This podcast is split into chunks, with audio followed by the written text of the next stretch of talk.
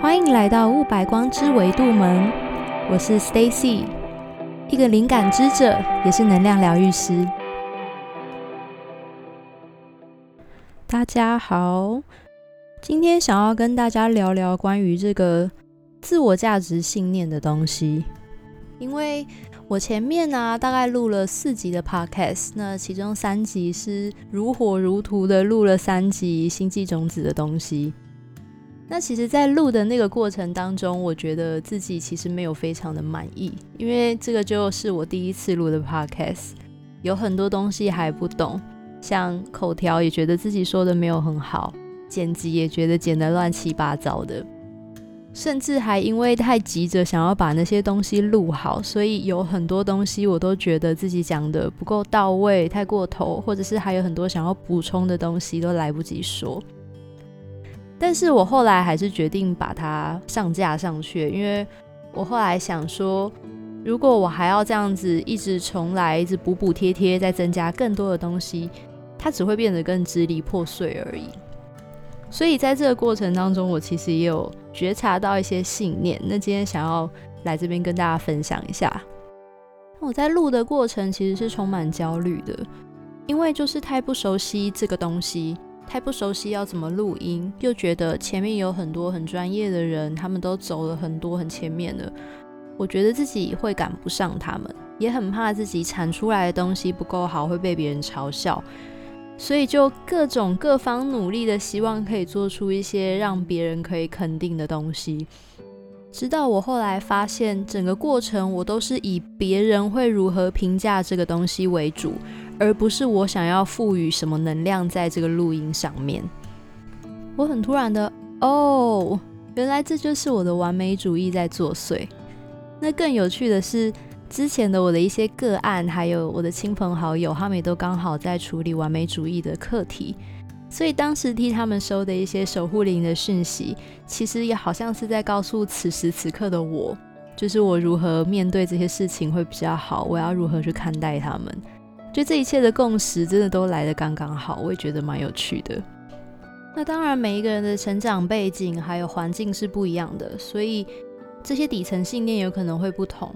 但是完美主义的话，大部分会有几个特征是很类似的。第一个就是想要取得别人的认同，那这个认同是来自于觉得自己不完美，觉得自己不满意自己。所以才会一直想要努力的把自己塑造成一个更完美的形象，然后把这个完美的形象推出去让别人看见。那第二个普遍是会觉得没有自己的力量，因为好像自己发展不出那种很有自信的人才可以发展出来的，谁都撼动不了的自信。我们这样子自我价值比较低落的人，都会需要别人来建立我们的自信。当有一个人来推导我们说，我觉得你可能有点不好的时候，我们的信心会立刻瓦解，那个盖上去一点点的东西，马上就可以被推翻了。这个也是一个有完美主义或者是自我价值比较低落的人常常会有的状况。他们会想尽办法让自己更完美，去叠出更多别人想要看见的东西。那这样子的问题在于。你面对每一个不同的人，他们想要看的东西不同的时候，你就会盖出不一样的东西出来。那久而久之，你就会变成一个拼装车，你就会不知道自己到底是什么东西。我突然想到霍尔的移动城堡，虽然好像不是很相干，但是你可以想象那个画面吗？就是除非你想要变成那个样子啊，当然是不会有人批判你。但是有很多人，我相信大家更想要的是。自己是一个很明确的风格，或是自己是一个很明确的知道自己是什么的状态。那我觉得，无论是你的风格很明确也好，你当一个霍尔的移动城堡也好，重点是你要对自己的状态很舒适，而不是时时刻刻在焦虑或者是紧张于匮乏当中，像是别人如何看待你，或者是你觉得自己没有办法替自己赚钱之类的各种理由。那我就在想说，我要如何去面对跟处理这样子的状态？因为我自己其实也是会有这样子的问题。结果就让我看到了这部电影，我觉得蛮有意思的。它的名字叫做《逐梦奇缘》，追逐梦想的那个逐梦，然后奇是夕阳旗的棋，缘分的缘。我就无意间看到这部电影。它主要的内容是在讲说一个非洲乌干达的女生，她从贫民窟出来，直到得到下西洋棋的冠军。那她中间有很多心路历程，我都有看到自己有经历过那些时期。所以看到那部电影的时候，我觉得还蛮震撼的。我在这边可能会小小爆雷一下，如果有兴趣的人，你们再去找正版的片源来看呐。它中间有几个点让我觉得非常的 touch 到我自己的部分，其中有一个是他在刚开始接触到下棋的时候，他遇到了很多的身边的人的阻挠，因为妈妈从小到大都生活在贫民窟，他的兄弟姐妹也都没有钱可以上学。所以第一个遇到的就是关于恐惧感、生存恐惧的东西。如果他去下棋了，或者他出去比赛了，可能家里就会没有钱供他去念书之类的。这种就是恐惧感在把自己往后推。我小的时候曾经很想要出国去念书，那也因为家里面其实没有钱，害怕会给家里面造成太多的负担，而那时候。申请了某一间学校，最后其实没有去，我直接没有去面试，所以我也不知道到底会不会上。那再来还有另外一个点是，当这个女主角她稍微有一点成就了之后，她得了一些下西洋棋的奖了之后，她开始越变得很自负、很自傲，她很快速的想要得到更多的认同。那很多人都在劝她说：“你不要这么快，你应该要再慢下脚步。”她就不听，所以她尝到了更大的失败。那她在那个失败的过程当中，她哭着跟她的老师说：“是不是我真的就是没有那个当冠军的命？我是不是就只能当一个贫民窟的卖农产品的人？我没有那个命。”那其实并不是说他真的没有那个命，而是他太想要摆脱他那个不喜欢的环境了，他对于自己太不满意了。所以这就是他没有接受他自己原本的样子，而操之过急，所以才导致于他现在面对的挫折。那我觉得老师跟他的回复也是很有智慧。老师跟他说的是：你得了一次的失败，并不会让你成为一个失败的人，而是你放弃了，你才会失败。那这种成功是靠努力不懈、不放弃而得来的，虽然听起来很老掉牙。但是他说的也是事实，我自己真的是一个很容易放弃的人。我记得去年的时候吧，我那时候刚要从我的正职工作离开，换到身心灵的工作做全职。那时候其实有一点担心，所以请了一个美国灵媒老师帮我做解读，他的名字叫 Angie。他那时候就有看到说。我的潜意识里面，我一直在往前又往后，往前又往后。他说：“I'm walking back and forth。”他就说他很不喜欢看到我往后的样子。他说明明有的时候我都已经往前了，我大概再走个两三步我就到了，但是我就退后了。那这样子的话，我永远都会没有办法达到我想要的境界。所以我当时呢，费了很大的力气去说服我自己，不要害怕往前走，往前走，不要再回到原本的路上。直到现在做了全职的身心灵，然后接触到更多新的领域，我其实还蛮感谢自己，也蛮感谢当时 Angie 也那样子提醒我的。那如果现在有人，你们也想要开启你们自己新的局面，做任何你们想做的事情。也希望这个电影或者是我这样子的经历，可以给你一点勇气，就请你不要往后退，好吗？如果你跟我一样是一个很喜欢 back and forth 的人，不要往后退，就往前走就对了。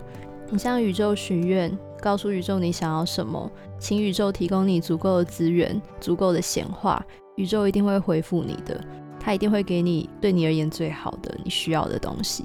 那我在说这一段的时候，有读到有部分的人可能会恐惧，万一自己想要的并不是最好的，会不会走错路？宇宙给的指引是：这个大门是敞开的还是紧闭的？你会感觉得到。如果你感觉到这个门它是紧闭的话，就不要硬敲了。那因为有一些人的课题，他们就是要学着如何替自己做选择，所以每个人状态不一样，我也不好告诉大家说你到底应该要怎么做。那如果你觉得需要协助的话，记得去找你信任的人去寻求协助，让别人用不同的视角给你一些观点还有建议，其实也是蛮好的事情啊，对不对？啊，我突然变成励志小品了，我自己觉得有点好笑。好，想要帮大家做一点下载。如果有你的允许的话，想要帮你下载。你拥有造物主对于勇气还有成功的定义。你知道成功是什么感觉，也知道成功会是轻松自在的，成功是被允许的。你拥有健康尺度的勇气，你的勇气呢是能够足够支撑你的成功，但是不会替你招来更多的麻烦。这个健康尺度的勇气是很轻松可以达到的。如果有你的允许，请说 yes。好，再来，我想要聊聊跟价值有关的信任感的信念。那这个可能要从我小时候说起了。我的大概幼稚园以前的期间，我是那种养尊处优的小公主，自己讲了没有？因为我要什么都可以得到最好的。那虽然很感谢，但其实我长大了之后，花很长的一段时间在清理自己对于金钱的愧疚感，清理很多那种对于挥霍而感到自责的信念。我印象中很有趣的是，小时候在幼稚园看到一个同学很漂亮的洋装，我就回家跟妈妈说那个洋装好好看。然后我妈一看到那个是那种专柜的洋装，我妈就一边碎念说：“他一件童装洋装要一两千块。”你想想看，我们毕竟这种 P 开头的人，小的时候一千多块是非常非常昂贵的价格，但我妈就跑去买了，所以我就得到了那个洋装。我就是。都可以得到这种最好的东西，所以后来家里面发生巨变了之后，可能有很多的亲朋好友觉得我是一个很可怜的小孩。当时的大人们，很多人可能都觉得对我很亏欠，因为家里面的缘故，所以我得到的物质是比以前还要更多的。所有人都巴不得把最好的物质塞给我。那也因为家庭的关系，我从小像一个皮球一样。大人们没有办法很长时间的照顾我，我爸照顾一段时间就要丢给我妈，我妈照顾我一段时间就又要丢给我的爷爷奶奶，再丢给其他的亲戚，再丢给朋友，就这样丢来丢去的。我一度有一种感觉，觉得我好像没有爸爸，我也没有妈妈。当时能让我感受到爱的第一个是我的保姆，她是那种即便这孩子不是她生的，她也很愿意的去照顾。给我那种母亲的爱，因为她知道我们家里的状况，她觉得我是一个很可怜的孩子。还有就是他们是基督教的，基督教徒有那种就是照顾别人的孩子的那种美德，所以我当时是真的很感谢他。那是因为亲戚不愿意他再继续照顾我，所以是硬生生的被拆散。我还印象，我那时候只要想到我要从我的保姆家离开，我就会放声嚎啕大哭。但是家人还是会很无情的把我这样带走，就让我一个小孩这样从马路上一路哭到家里还在哭这样子。现在想想还是觉得心里是蛮痛的，那种被抛弃的感觉。那小时候第二个能让我感受到被爱的是我的爷爷，因为他是那种标准超级细腻的文人雅士。所以他能够知道如何去照顾一个高敏感的小孩，即便那个时候还没有这样子的名词，他就能够观察到我的需求，并且给我我需要的照顾。那时候应该才四五岁吧，但是也就是四五岁的时候，他就很意外的过世了。所以就是所有让我能够感受到被爱并且很轻松的人都离开了我的生活，取而代之的是大人给我大量的物质去填满我，我就有一种。好像只剩下物质能够是爱我的表现，其他的爱都是不存在的。这种信念就出现了。那刚才讲的都是我内在小孩的状态嘛？那我现在想要讲一下对于信任感这个信念，我小时候的一些故事。第一个是小时候我常常会去我爸的一个工作伙伴的朋友家，我不太确定到底是工作伙伴还是谁，反正不重要。我爸的这个朋友呢？他还有一个女儿，好像是小我一岁的样子。那我记得那个阿姨，就是我爸这朋友太太，她可能没有很喜欢我，因为我会抢她女儿的玩具。但我在他们家还是都受到很好的照顾啊。他们也会常常自己家人出门的时候，会带着我一起出去玩。有一次去美农的时候，那个叔叔他就蹲下来跟我还有他女儿说：“我给你们一人一百块，你们可以买自己想要买的东西。”那身为一个什么都要最好的我，当然就是会把那个扣打花到顶啊！我就真的挑了一个一百块刚刚好的一个纸伞，画的很漂亮，它也蛮大的。那他女儿的脸就有点垮掉，指着一个二十块说：“我要这个最小的就好了。”我不确定是不是出门的时候可能有听到他自己的妈妈在抱怨，或者是知道妈妈的个性可能会不高兴，所以他就指着那个最便宜的。结果呢，妈妈就出现了。那那个阿姨很理所当然的，非常的不高兴。但是我其实不知道，我以为大人告诉我说可以买东西，就代表真的可以买。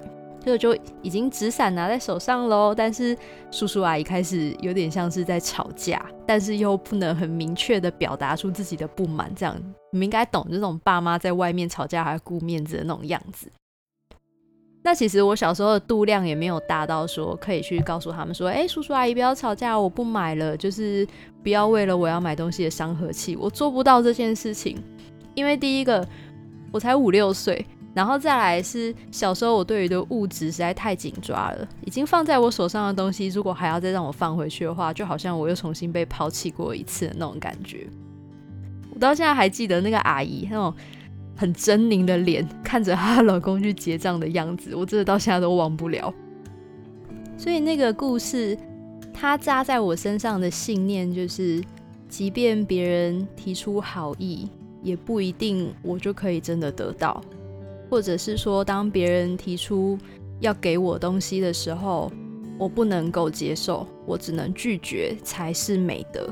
如果我接受了，我就会受别人批评，这样子的信念就在我心里面。那除此之外，还有另外一件事情是发生在我长得比较大的时候，应该已经十一二岁了，可以送礼去亲戚家了。那个时候，因为我是高雄人，所以我妈妈会买那个帕萨蒂娜的面包。那时候吴宝春好像也刚得奖，所以那个什么酒酿桂圆面包非常的有名。妈就买了一大颗，然后让我送到亲戚家去。那在亲戚家过了一个很愉快的下午之后，我的某一位亲戚，其实我不知道我亲戚会不会听到哎，但是我不管了，我要讲。当时的那位亲戚拿着那块大面包走到我面前，然后跟我说：“哎，某某，我的名字。”说我现在要切这个面包，切一切，你要不要也拿一个几块回去？这样你妈妈也可以吃。那我的家族其实是那种超级有礼貌，要一直说啊不用不用不用。然后其实你心里面根本不是这样想，你也要一直这样讲，一直推，直到你拿到那个东西，在全身充满罪恶感，你才可以离开。就差不多是这种风气。不好意思，我讲的很夸张。所以呢。当时我原本想要拒绝，但是因为他就一直说没关系啦，你就切，反正我要切了，我就顺便分你一两片，没有关系，没有关系，这样。所以我后来就没有什么推脱。我一刚开始说你们吃，后来第二次我就直接说哦好啊，因为我想说，第一个是那个不是一个正式亲戚场合，再来是那个亲戚讲的就是要分我妈吃，然后怎么样怎么样的，他讲的好像一副是真的有要给我的样子。而我妈妈本身是那种不舍得把好东西留给自己的人，所以她那样讲的时候，我其实也希望可以留个一两片面包去给我妈吃。我就说好。结果呢，这个亲戚就走到厨房，他开始切那个面包，一边切的时候，他就一边说：“哎呦，好好笑哦！哪有人就是送礼给别人，然后还要自己带回去哦？好好笑哦！”这样。他的口气呢，我真的听不出来他是在酸我还是只是在开玩笑。他的口气很轻松，但是也让我觉得比直接挖苦我还更可怕。我当下呢，其实愣在那边傻住了。我并没有料到这位亲戚会有这样子的反应，因为平常我是非常喜欢他的。在那当下，我僵住了，我整个人从头凉到脚，觉得我是不是做错了什么大事情？并且一直不停的责备自己，好像我是一个很贪婪的人。我送给别人东西，我还要自己拿回来，那种羞愧感充满我全身。从那之后，我的行为模式变成是我送别人东西，我给别人好意是不需要得到回馈的。但当别人给我好东西，别人给我一些善意的时候，我都要立刻把等价值的一些价值还给他。因为我会很害怕，我白白拿了别人的东西，别人是不是也是会戏弄，甚至是公审我？就是他们其实并不是真的要对我好，而是只是想要试探我是不是一个很贪婪的人。我就会有这样子的信念跟想法，一直反复的出现。那这样子的信念不只是影响到我后续对金钱物质的关系，还有人际感情的关系也受影响。记得有那么一段年代，大家都是使用即时通在聊天。拜托，不要就是公审我的年龄好吗？就是我们就是用即时通的那个时间。我常常跟一个这个男生常常聊天，常常聊天。那直到有一次，这个男生呢，他有一点急的传了讯息来密我说：“你有的时候都对我很好，然后有的时候就又会对我很冷淡，你到底是什么意思？”这样。那到底是什么意思呢？我其实当时也搞不清楚我自己在想什么。我只记得我很害怕的躲回我房间，然后一直在想说，这个人会不会是要来戏弄我、来嘲笑我的？他会不会以为我对他有什么意思，而打算去向别人公审我这样子？根本就没有去思考说自己到底有什么样的心意，或者是也许这是一个告白，我都没有想过。所以我就整理好的心情，然后想好了很多借口，噼里啪啦把那些借口回去打字告诉他之后，这男生呢就发了一顿脾气，他就再也不理我了。后来可能有跟别的女生好上，我也不知道。总而言之呢，这件事情我后来有点失落，我就在想说，是不是我自己错过了一个好机会？但比起好机会，我更害怕的是别人是不是要创造一个舞台，准备要来羞辱我，来洗我脸，来让我很难堪。这种感觉就很像当时承认了我想要那几片面包带回家的感觉一样。会不会我承认了我自己心中有一些好感，别人就会开始大肆的羞辱我，让我觉得我是一个没有价值的人？所以这一方面是跟自我价值有关，另外一方面跟我不信任别人真的会提供好意给我有很大的关系。